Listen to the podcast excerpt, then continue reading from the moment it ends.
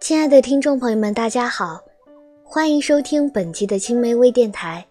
好久不见，我是李妮叶。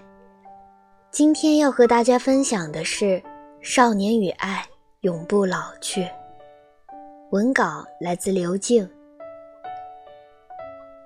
温暖的阳光倾泻而下，铺满了爷爷沧桑的脸庞。他的头上。落满了金光闪闪的雪花，脸上洋溢着幸福的微笑。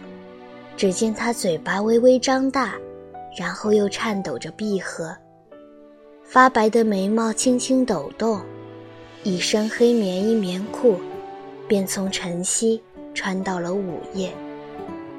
岁月尽情地婆娑着他那憔悴的脸庞，少了一分儿时的稚嫩。多了一分坚毅，他的眼神明亮又晦暗，犹如一泓悲伤的泉眼，不停地灌溉着干枯了的记忆，丰满着昔时的喜怒哀乐。我坐在他的旁边，听他口齿不清，却又满怀真诚地讲述一个关于爱与热枕的故事。我啊，小时候最喜欢的事，便是在回家的路上挑逗光影。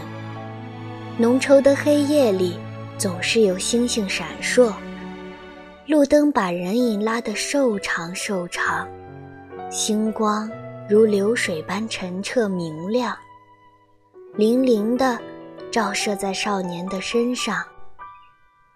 少年的头发和睫毛上。都被镀了一层水雾，白灼的月光和柔软的星子交相辉映，这月色便匆匆落入少年的眼中。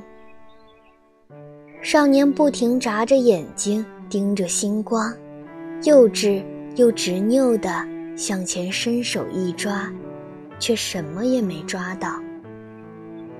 月光从浓密的枝头倾泻而下。萤火虫扑闪着翅膀，像碎了一地的银子。夜已经深了，少年却百思不得其解，为何星光不落进他的口袋？也喜欢叠千纸鹤，然后抱着一大堆千纸鹤满世界炫耀。少年不知从哪儿听说，叠够了一百只千纸鹤。装进许愿瓶里，愿望就能实现。于是望着试卷上鲜红的叉，思考了起来。一放学就去小卖部买了一大堆五彩斑斓的纸张，去找女同学，请求教她折千纸鹤。窗外，盛夏的阳光明媚而美好，就像小孩子无忧灿烂的笑容。少年汗流浃背，带着一堆纸不停摆弄。天花板上的小吊扇摇啊摇，不知不觉就摇过了夏天。少年最后还是没能折完一百只千纸鹤，愿望也没有实现。但那个夏天的燥热，倒是记得真切。还喜欢趴在窗台上。沉着脸思考一些不沾边的问题。窗外的鸟儿在干嘛呢？它们吃饭了吗？花儿为什么长在树上呢？那些看起来很酷很黑的建筑里，有没有住着大魔王？我可以骑着魔法扫帚飞上天去寻找月亮吗？少年喜欢把白云比作乱跑的羊羔。